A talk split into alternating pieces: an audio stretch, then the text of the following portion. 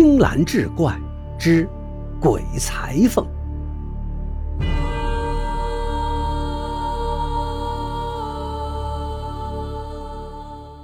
话说有一年冬月，寒意比起往年浓了许多。王六忙完了地里的活，打算给家里的孩子添两件棉袄过冬。从集市上扯了几匹布料。带上翻弹好的棉花，王六一大早就带着孩子翻山越岭，到邻村张裁缝家赶去。几个村子里裁缝倒是不少，可这些年来，王六就认准了这张裁缝。张裁缝十二岁开始学艺，做了五十年的裁缝，那手艺好的没话说，名噪一方，而且心细手巧。不仅衣服做的细致好看，布料也极其节省。一到冬季，他家里便是门庭若市，周围的村民纷纷踏门而来。张裁缝一生无儿无女，老伴早些年也因病去世，留下他孤身一人，整日与那台老式缝纫机为伴。张裁缝为人和善，品行端正，人们对他放心。不担心他会浪费或者撕结布料，只管拿来布料量了尺寸，到时候来取衣服即可。来到了张裁缝家，张裁缝正戴着一副老花镜，忙个不停，脚踩着缝纫机，嗡嗡作响。王六向张裁缝问了好，说明来意，将手中的布料棉花放在桌上。张裁缝放下手中的活，抬眼看了看孩子。起身围着孩子前后转了一圈，点了头，心中有数了，招呼两个人坐下，拿出一支笔，在一个泛黄的本上记下孩子的衣服尺寸。张裁缝量身从来不用皮尺，他那双眼睛如同火眼金睛，只需人往眼前一站，他瞧上几眼就能看出尺寸来。做出的衣服穿到身上都是不大不小，刚好合身。张裁缝撕下纸条，卡在了王六送来的布料上，又算了算时间，告诉他最近衣服比较多，差不多得十天多后才能来拿衣服。虽说张裁缝让人上门取衣服，可他知道村里人一年四季都很忙碌。难得冬季没了庄稼活，可又得忙家里的琐碎事，所以只要有空，他都会拿着衣服挨家挨户的送上门去。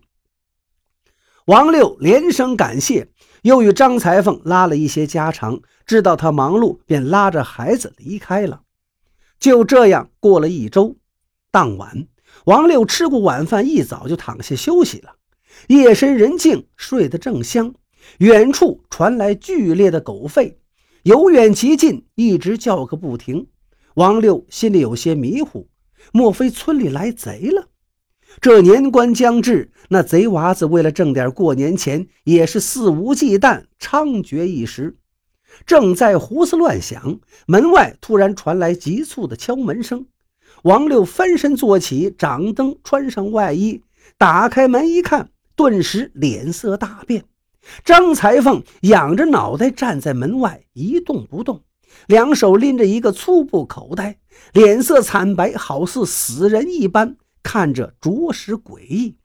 饶是王六胆大，大晚上的也被吓得一哆嗦。刚要开口，只见张裁缝率先从粗布口袋中拿出两件衣服，轻声说道：“孩子衣服做好了，我呢得空便给你送来了。”王六算了算时间，才七天，衣服怎么做的这么快？何况张裁缝一到夜晚眼神就不太好，怎么还会大晚上给送来？王六眯着眼再次打量起来，对面的人是张裁缝不假。他再伸手接过衣服，也的确是自家孩子的，上面还有当时张裁缝贴上的纸条。王六这才宽了些心，对张裁缝道：“张师傅。”您进屋里坐坐，暖和一会儿吧。我到屋里给您拿钱。说着，王六就进了里屋。谁知道拿着钱再次出来的时候，张裁缝已经不见了。王六暗想：今晚这张裁缝怎么如此怪异？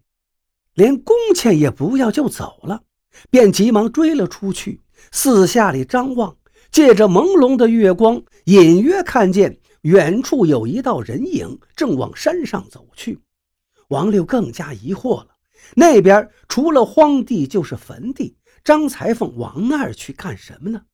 此刻捏着手里的钱，顾不得多想，他一边跑一边呼喊：“张师傅，等等！”你的工钱还没收呢，王六声音不小，足够张裁缝听到。可是张裁缝脚步不停，反而走得更快了。王六跟着追了上去，追了一阵，张裁缝猛然转过身来，开口说道：“工钱不用给了，给我也用不了。”王六被张裁缝的话说的有点丈二和尚摸不着头脑，于是问道：“张师傅。”这大晚上的，您去山上干什么呀？有什么事儿我能帮忙的吗？张裁缝看了看天色，道：“我这正忙着要给你四叔送衣服去呢，你别耽误时间，迟了他又得催我。”四叔，王六陡然一惊，自己的四叔已经死了好几年了，张裁缝竟然给死人送衣服。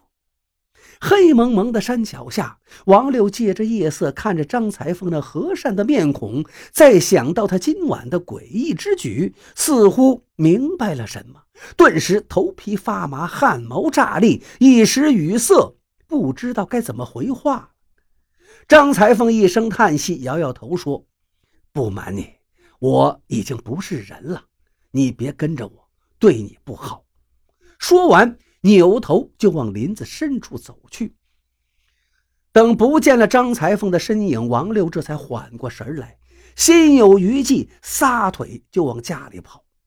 第二天一早，王六急匆匆就去了张裁缝家。只见房屋大门紧闭，屋里静悄悄的。王六敲了几下，无人应答。破开大门进屋一瞧，屋里收拾得干干净净。张裁缝盖着被子躺在床上，双目紧闭，宛如熟睡一般。只是那皱纹交错的脸上布满了尸斑，看着恐怖渗人。显然他已经死了很久，只是一直没被发现。王六急忙出门告诉村里人张裁缝的死讯，众人大吃一惊，想不到张裁缝就这么无缘无故去世了。按张裁缝死亡时间细算，怕是大伙的衣服都是他的鬼魂给做的，这谁还敢穿呢？可也舍不得扔了。张裁缝在村里无亲无故，众人合力把他葬在了村子的后山。张裁缝死后，他的房屋就此荒废。